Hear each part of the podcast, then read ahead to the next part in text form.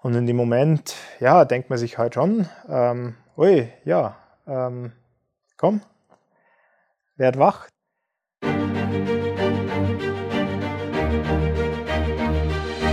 Das ist USZ Direkt, ein Podcast vom Universitätsspital Zürich, wo die Mitarbeiterinnen und Mitarbeiter Geschichten aus ihrem Dienst erzählen.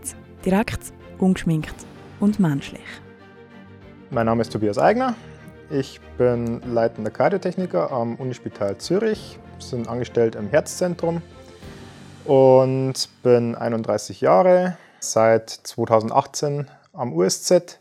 Ja, und freue mich jeden Tag wieder hier zu sein im USZ, weil es halt jeden Tag auch schöne, spannende neue Sachen gibt. Man halt jeden Tag nie weiß, was irgendwie kommt und was einen erwartet. Bevor der Tobias Eigner von diesen spannenden Tagen erzählt, von Helikopterflügen der bange Moment, wo man darauf wartet, dass das Herz wieder anfängt zu schlagen und vom für ihn wichtigsten Menschen am USZ.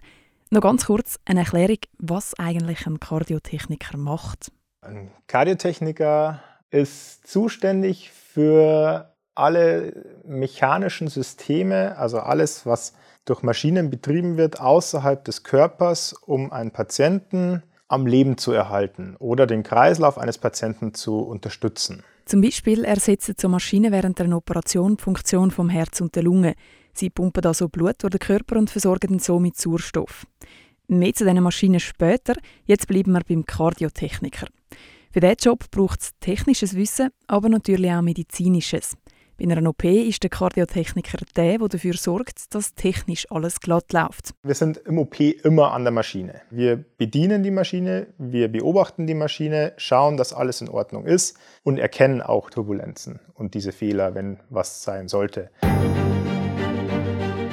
Und das ist mit einer unserer Hauptaufgaben, Situationen zu erkennen und dementsprechend auch richtig darauf zu handeln. Jetzt, wo klar ist, was eigentlich am Tobias Eigner sein Job ist, kommen wir eben zu diesen Geschichten aus seinem Arbeitsalltag. Also wir sind ganz normal in die Arbeit gekommen, haben uns aufgeteilt, ähm, jeder auf seine Operation dann vorbereitet. Und ja, dann war es auch so, dass wir einen Anruf bekommen haben, dass in unserem Schockraum am Universitätsspital, das ist die Notaufnahmeeinheit, wo ähm, schwer kranke Patienten ankommen, uns eben anfragt, dass man so eine ECMO implantieren müssen. ECMO sind Maschinen, die die Funktion vom Herz und der Lungen unterstützen. ECMO steht für extrakorporale Membranoxygenierung oder ein einfacher gesagt, sie reichern das Blut außerhalb vom Körper mit Sauerstoff an. ECMOs sind im Spital meistens auf etwa hüfthöhen Wegen, die neben das Patientenbett angestellt werden. Sie bestehen aus einem sogenannten Oxygenator und mehreren Schläuchen, die die Maschine mit dem Mensch verbindet. Ein Schlauch leitet sauerstoffarmes Blut aus dem Körper in Oxygenator.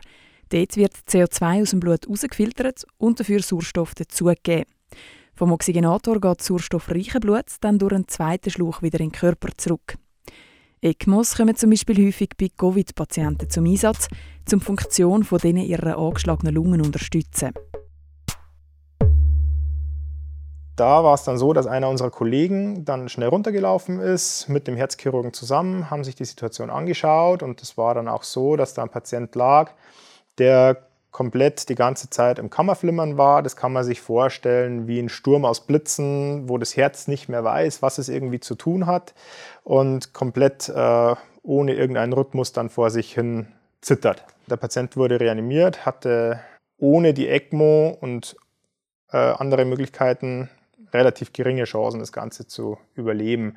Ja, und somit äh, wurde die ECMO dann implantiert.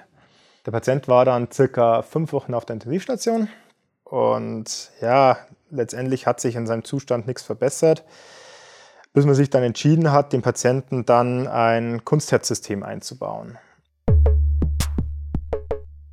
Ein Kunstherzsystem ist ein Gerät, das direkt das kranke Herz von Patientinnen und Patienten angemacht werden kann. Es wird normalerweise an die linke Herzkammer angeschlossen und pumpt von dort einen Teil vom Blut eigentlich rund ums Herz herum direkt in die Hauptschlagader, die Aorta, wo oben am Herz ist. So muss das Herz nicht mehr alles Blut selber pumpen und wird entlastet.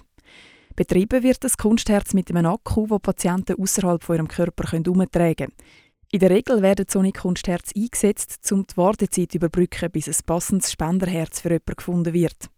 Das erste sonnige Kunstherz ist vor fast 40 Jahren in den USA eingebaut worden und seitdem immer weiterentwickelt worden.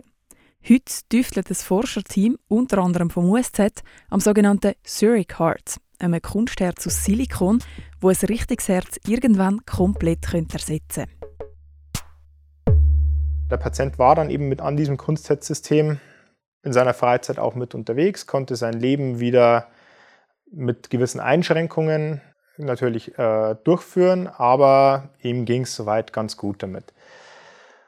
Und eines Tages kam es dann soweit, er war dann gelistet auf der Transplantationsliste, ähm, dass er ein neues Spenderherz erhalten hatte. Die Transplantation war dann auch wieder mit Hilfe der Herz-Lungen-Maschine. Herz-Lungen-Maschinen übernehmen, wie es der Name schon sagt, Funktionen vom Herz und der Lunge während einer Operation. Das Herz vom Patienten oder der Patientin wird für die Operation abgeklemmt und zum Stillstand gebracht. In dieser Zeit versorgt dann eben die Maschine den Körper mit Sauerstoff. Das funktioniert ähnlich wie bei einer ECMO mit Schläuchen, wo Blut aus dem Körper in die Maschine und wieder zurückleitet. Das USZ hat insgesamt fünf so Herz-Lungen-Maschinen, Kostenpunkt rund eine halbe Million Franken pro Maschine. Das heißt, das alte Herz wird ihm an, während der Patient an der Herz-Lungen-Maschine ist, ähm, entfernt und das neue Spenderherz dann implantiert und dann eben von der Herz-Lungen-Maschine wieder abgegangen. Ähm, das neue Herz fängt dann an zu schlagen, ist immer wieder ein sehr, sehr, sehr spannender Moment bei so einer Transplantation. Wenn halt dann die Aortenklemme dann wieder eröffnet wird, das Blut wieder durch die äh, Herzgefäße durchströmt und das Herz sich dann langsam wieder erwärmt, wieder ein bisschen Energie überkriegt und dann kann das ja, Sekunden gehen, bis es wieder langsam anfängt. Oder es dauert halt manchmal auch mal ein bis zwei Minuten. Und in dem Moment, ja, denkt man sich halt schon, ähm, ui, ja, ähm, komm, werd wach. Wenn man dann merkt, okay, das neue Herz macht seine Arbeit, dem Patienten, er hat eine neue Chance, er hat eine neue Möglichkeit in seinem Leben und es ist einfach immer wieder ein herrlicher Moment, wenn man das so beobachtet. Und ja, Patient geht's gut mittlerweile und das sind so die Erfolge, die auf jeden Fall das Leben nochmal deutlich, deutlich bereichern. Natürlich gibt es auch am USZ wie an jedem Spital die Chance, dass es nicht ganz so rosig läuft. Und das sehe ich hart.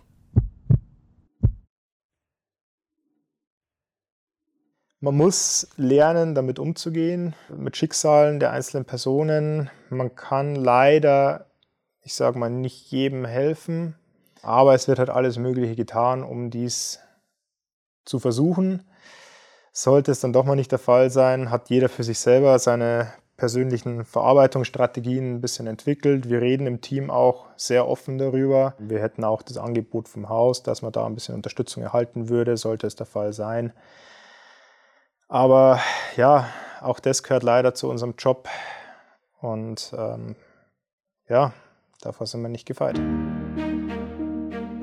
Soll es jetzt mal für mich persönlich zum negativen Ereignis kommen, wo man auch dann gegebenenfalls mit nach Hause trägt, mache ich es zum Beispiel so, dass ich halt dann mich aufs Fahrrad setze, dann einfach meine Runde drehe ähm, oder in die Berge gehe, sind da relativ viel unterwegs und dadurch kann man dann auch mal den Kopf ein bisschen frei bekommen, ja, genau.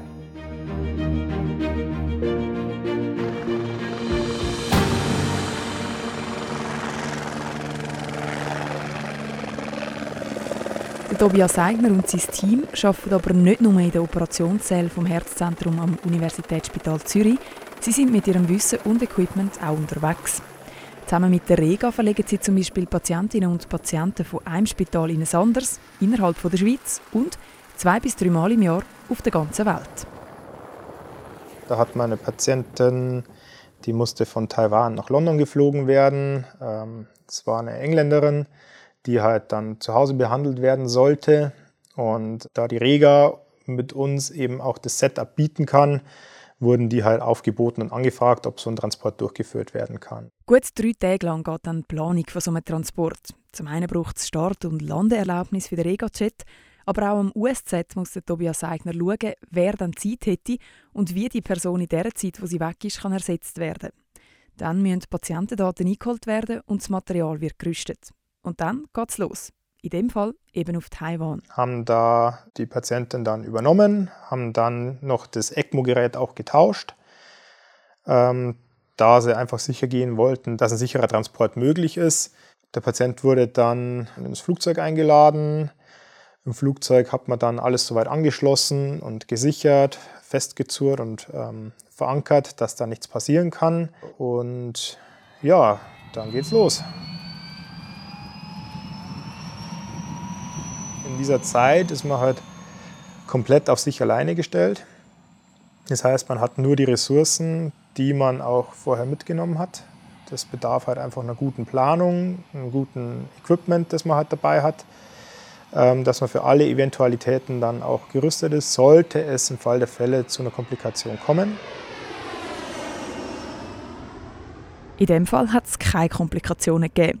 Der Regajet ist auf London geflogen und dort ist die Patientin übergeben worden. Und die Crew ist dann wieder ans USZ zurückgekehrt. Und dann geht hm, nach Möglichkeit, nach einer kurzen Pause, der Arbeitsalltag dann auch wieder ganz normal weiter. Ein typischer Tag ist, dass wir uns alle um halb acht in unserem Büro zusammenfinden.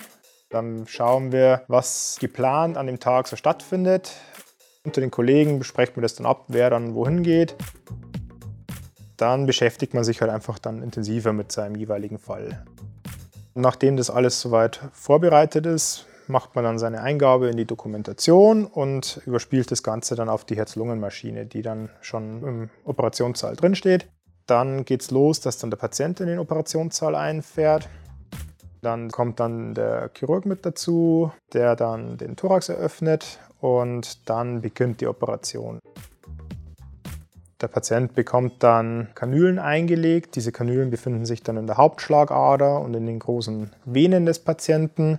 Und da werden dann die Schläuche von der Herz-Lungen-Maschine angeschlossen. Über die Schläuche kommt dann das Blut aus dem Patienten raus, wird einmal durch die Maschine gefahren und die Hauptpumpe fährt das Blut dann wieder zurück zu dem Patienten und versorgt ihn somit sauerstoffangereichertem Blut. Im Anschluss kann dann die Hauptschlagader dann abgeklemmt werden, die Medikamente für den Herzstillstand verabreicht werden und die eigentliche Operation am Herzen beginnen. Am Ende der Operation verschließt die Chirurgin oder der Chirurg am Herz alles wieder. Klemmen oder Aorta werden weggenommen, sodass das Blut wieder durchs Herz fließen kann und das Herz wieder anfängt zu schlagen. Das kann man sich dann auch vorstellen, wie man es im Film dann auch immer sieht, dass das Herz dann quasi einen normalen Ausschlag hat im EKG und auf einmal dann eine Lundlinie da ist und irgendwann kommt dieser Ausschlag dann wieder.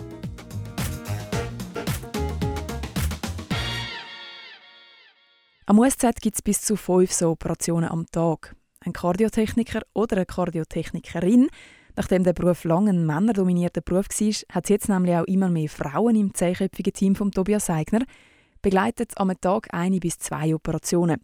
Nach der Operation geht es dann auch noch an die Nachbearbeitung und dann gibt es Feierabend.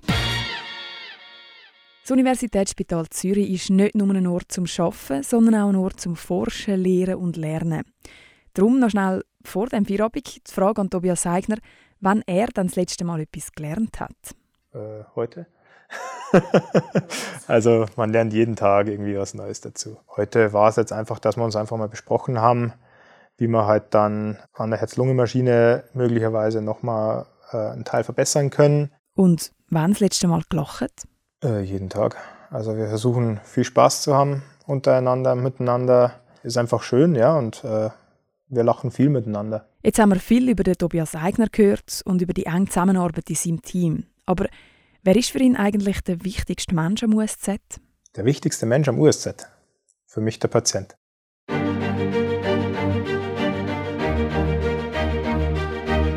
Das ist USZ Direkt, ein Podcast vom Universitätsspital Zürich. Produziert haben Peter Hanselmann und ich, Andrea Blatter von der Podcast Schmiede. In dieser Folge haben wir einen kleinen Einblick in den Arbeitsalltag vom leitenden Kardiotechniker am Herzzentrum, am Tobias Eigner, bekommen. In einer weiteren Episode erfahren wir dann von Dr. Barbara Stähli, was eigentlich hinter den Türen vom Herzkatheterlabor vom USZ passiert. Wir haben 1977 das zuerst mal hier in Zürich gemacht, in unserem Labor, und da sind wir natürlich sehr stolz drauf.